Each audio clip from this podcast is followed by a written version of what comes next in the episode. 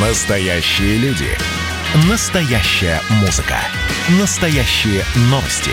Радио «Комсомольская правда». Радио про настоящее. 97,2 FM. эм. Как дела, Россия? Ватсап-страна! Накануне 7 мая исполнился 21 год с момента вступления Владимира Путина в должность президента России. Вот инаугурация а, после первой победы на выборах Владимира Путина состоялась именно 7, 7 мая 2000 года. И а, об этом хотелось бы поговорить сейчас. Ну, не, не конкретно о той инаугурации, а, наверное, о э, Путине как о политике, причем, видимо, о именно о последнем его сроке, текущем нынешнем сроке э, с 2018 года. А, и э, поговорить с кем? С президентом Фонда эффективной политики, политехнологом, политологом Глебом Павловским. Глеб Олегович, здравствуйте. Здрасте. И политологом э, Павлом Салиным. Павел Борисович, я вас приветствую. Добрый день, коллеги.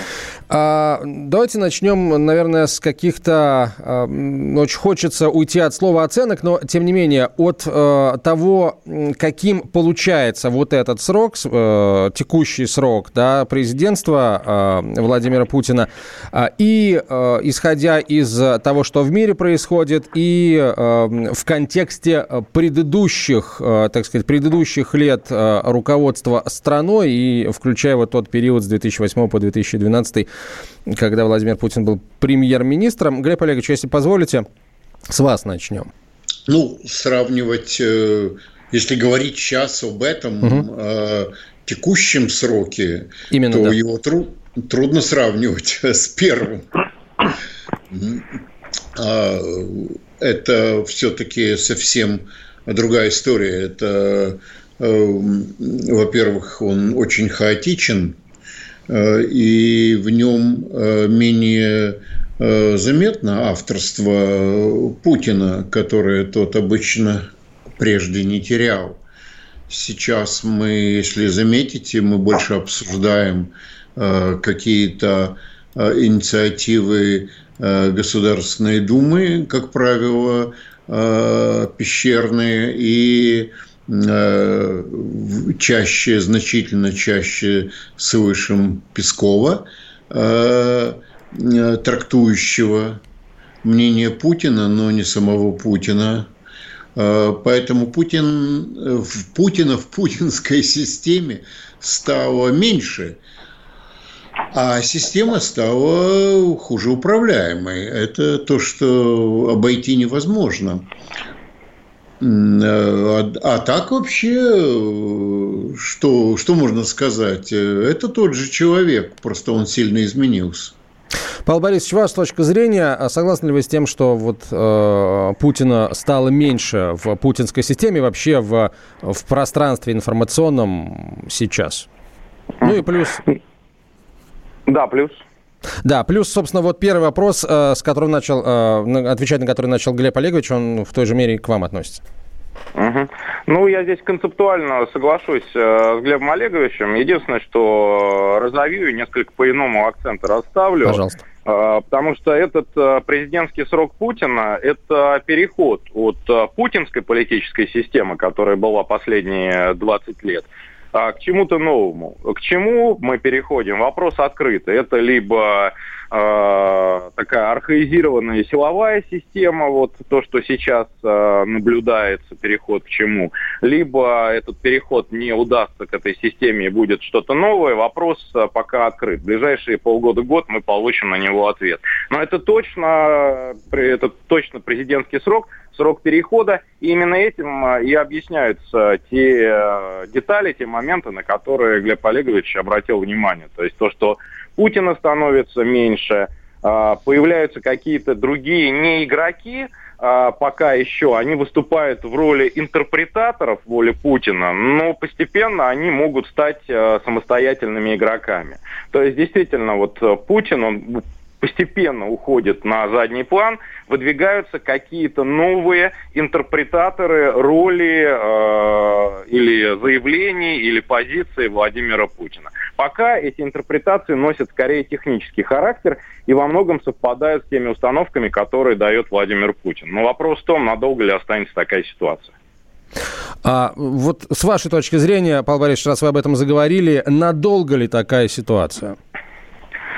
А, я уже обозначал временной срок, это, наверное, где-то полгода, максимум а, год, судя по той динамике, которая наблюдается, потому что а, если брать, опять же, вот последний срок Владимира Путина, то 18 и 19 годы, э, там первые полтора-два года его президентства, последнего президентства, это все-таки Владимир Путин такой полноценный, тот Владимир Путин, которого а, знали последние 20 лет, а вот начиная с 2020 года его роль э, постепенно меняется, трансформируется, он э, э, периодически уходит на задний план, вот отдает больше пространства для интерпретаторов своей воли, своей мотивации. И если такая динамика будет сохраняться, то где-то полгода, максимум год. И некоторых а, ну, их нельзя назвать политиками, это скорее администраторы в путинской системе, но их становится больше не только с а, медийной точки зрения,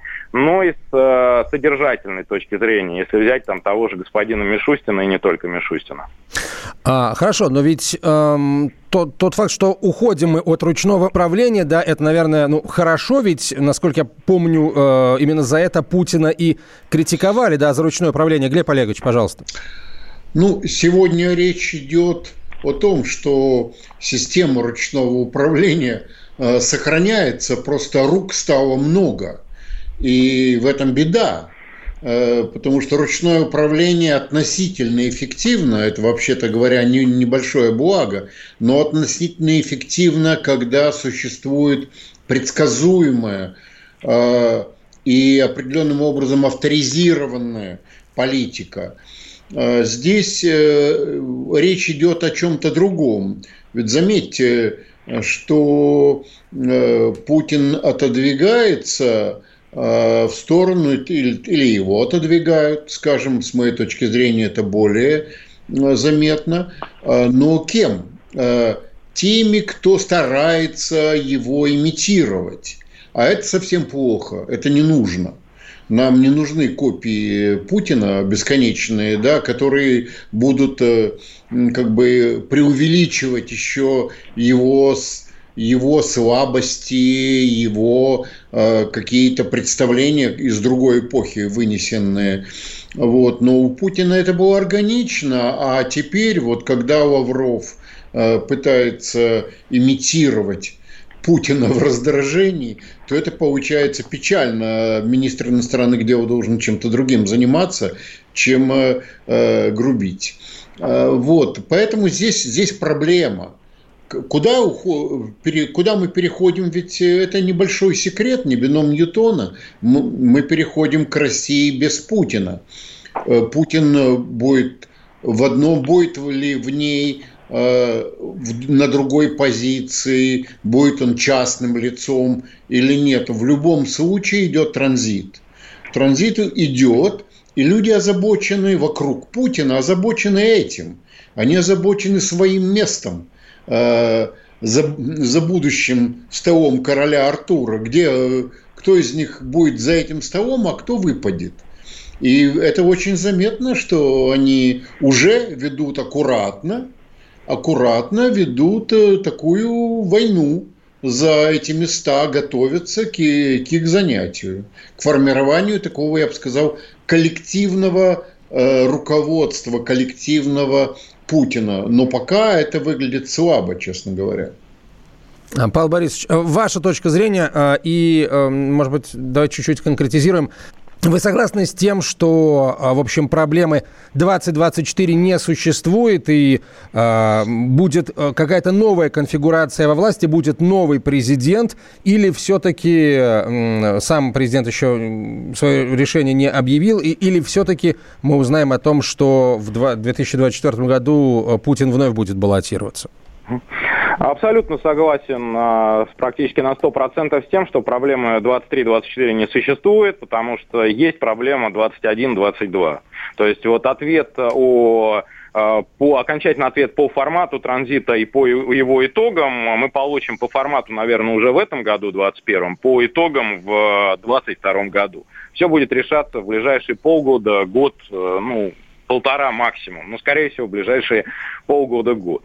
И к чему мы перейдем, да, действительно, опять же, здесь э, соглашусь с коллегой, что никакого отхода от ручного управления не наблюдается – по-прежнему есть ручное управление, но рук э, становится больше, и они пока не явно, пока на уровне вот этих всех компроматных войн в телеграм-каналах, но уже все больше и больше на уровне организационных решений. Эти руки начинают друг другу мешать, друг с другом неявно э, сталкиваться, но пока они друг друга еще не парализуют. Вот будут ли они парализовывать друг друга, как-то э, критически мешать друг другу, мы узнаем точно до конца года. Но в 2021-2022 году российская политсистема перейдет в новые качества, и из путинской она превратится в постпутинскую. Какой будет постпутинская система? Вопрос пока открыт. А, говорим с Глебом Павловским, президентом Фонда эффективной политики, и Павлом политологом Павлом Салиным. Вот перешли мы к обсуждению, э, Глеб Олегович и Павел Борисович, э, к обсуждению, соответственно, э, постпутинской России, и пока непонятно, да, в каком, каким именно, какими стадиями мы будем вот к этой новой формации политической переходить. И вопрос хочется задать вот каким образом. А что сейчас видится большим благом, да? Что сейчас видится более логичным, скажем, шагом, если говорить, простите за, а, так сказать, пафос и а, выспренность, а, что кажется более правильным с точки зрения интересов России как страны, интересов ее граждан, всех. Вот все-таки Путин на, на новом сроке, Путин и его новый срок президентства, или, или все-таки вот поиск какой-то новой формации и нового человека, который должен э, Путина сменить. Э, Павел Борисович, что думаете? А, ну, Антон, я просто бы не хотел вот обсуждать это именно такую дилемму, потому что я не хотел бы, опять же, вдаваться в детали, mm-hmm. но новый президентский срок Путина, он практически э, невозможен, да, то есть можно обсуждать сейчас лишь детали перехода и формат новой системы. И то, какой это будет, какой эта система будет. Или это будет, вот сейчас такая есть развилка, или это будет путинская система, но без Путина, то есть то, за что выступает сам Владимир Путин, то, за что выступает его силовое окружение и некоторые части гражданского окружения. Либо это будет э, трансформация путинской системы еще в какую-то другую, что, на мой взгляд, больше соответствует э, потребностям России. Есть третий вариант, это революционный хаос, э, но пока он выглядит не таким э, вероятным. Он выглядит маргинальным и в свете действий силовиков, и в свете дезорганизованности самой несистемной оппозиции. Поэтому вот возможно эти три, но на самом деле два варианта. Наиболее рабочим пока представляется первый, то есть сохранение путинской системы без Путина. То есть, грубо говоря, преемник Владимира Путина, гражданское лицо, ну, условно, э, премьер-министр с одной или двумя силовыми подпорками. Э, вариант трансформации, ну, он э, сейчас мало предсказуем, я имею в виду мирную трансформацию, но, скорее всего, после того, как Владимир Путин отойдет от дел и перестанет критически, оказывать критически важное влияние на принципиальные решения, эта трансформация все равно состоится. Но поскольку там будет слишком много игроков со своими интересами, по какому сценарию пойдет эта трансформация, сложно сейчас как-то прогнозировать. Глеб Олегович, э, ваше видение ближайшего будущего политического в России? Э, видите ли, мы все время, э, как бы мы любим поговорить о будущем, каким оно мечтается, но реально мы всегда пропускаем это какое-то свойство нашей политической истории фазу переходного периода. Мы в переходном периоде. Переходный период сам по себе не дает э, так сказать, представление о том, что будет, когда он закончится. Э, но его очень важно хорошо провести. Наша проблема сегодня, вот проблема переходного периода, не в том, кого можно вообразить преемником Путина. Я думаю, что преемника Путина в точном смысле слова не будет. А Проблема наша в том, что, как выяснилось, э, государство имеет недостаточно сдерживающих сил в отношении людей, практикующих насилие. Вот. Э, их называют часто силовиками, но я думаю, что дело здесь не в ведомственной принадлежности. Э, проблема в том, что любой потенциал, который может быть пущен в игру, будет пущен в игру. И при вот таком, и, кстати, эта проблема, она возникла не 10, не 20 лет назад, а 30 лет назад еще при возникновении новой России. И, конечно, мы уже сейчас видим силовые приемы при конкуренции в ближнем круге Путина. А Путин сам, в общем, не может их остановить Э, в большинстве случаев, потому что это нарушит баланс его собственного положения в этом круге. Конечно, э, после 24 года э, Путин не может сохраниться на этом месте, а если он сохранится, то он будет в зависимой позиции, в абсолютно зависимой позиции, в чьих-то, в интересах той коалиции сил, и людей, которым он нужен, да, которые хотят скрываться за его спиной. Но здесь это вряд ли, это, это плохая ситуация и для него, честно говоря, плохая. Насколько я вижу, он это понимает. Приемник, и это тоже он понимает, в буквальном смысле невозможен, потому что нет человека, которому можно формализовав передать все полномочия э, Путина эти полномочия возникли историческим путем, и они в таком виде они сломают любую фигуру или сломают государство. Поэтому при уходе, конечно, возникнет какая-то форма коллективного руководства. И, собственно говоря, об этом, по-моему, сегодня и идет речь, и это в этом задача, если хотите, взаимодействия общества и истеблишмента а, в том, чтобы сформировать постепенно, и этому будут мешать, мы будем готовы, э, сформировать некое представление о таком коллективном руководстве, его программе, э, ближайших задач, опять-таки, про будущее нам рано говорить. И, честно говоря, это вопрос о безопасности страны, потому что мы не в, э, мы не в мирном мире. Вот, кстати, по поводу окружения. А, эм, те процессы, а, о которых а, сейчас вы говорите, Глеб Олегович и вы, Павел Борисович, они идут, скажем, э, центры, главные центры сил, э, принимающих решения на эти процессы, они внутри страны или все-таки извне на итоговый результат тоже пытаются влиять?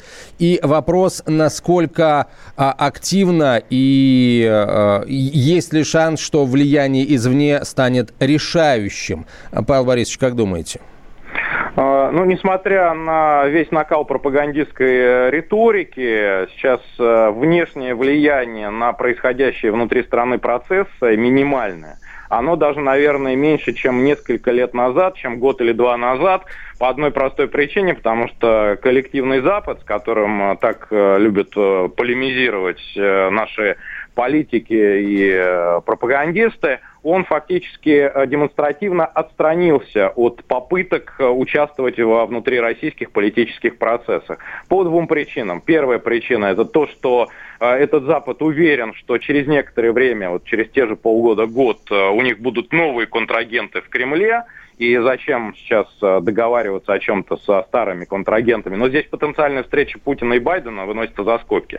Вот. И вторая причина, они не хотят просто непредсказуемых последствий шагов со стороны России. Для них сейчас самое главное, чтобы Россия не предпринимала никаких э, неприятных для них шагов на, на внешнем направлении. Вот на украинском направлении Россия что-то запланировала, и последовала жесткая отповедь, которая позволила э, пока сейчас э, на, первоначально нейтрализовать эти российские, эти планы Москвы. А что происходит внутри страны, Запад особо не интересует.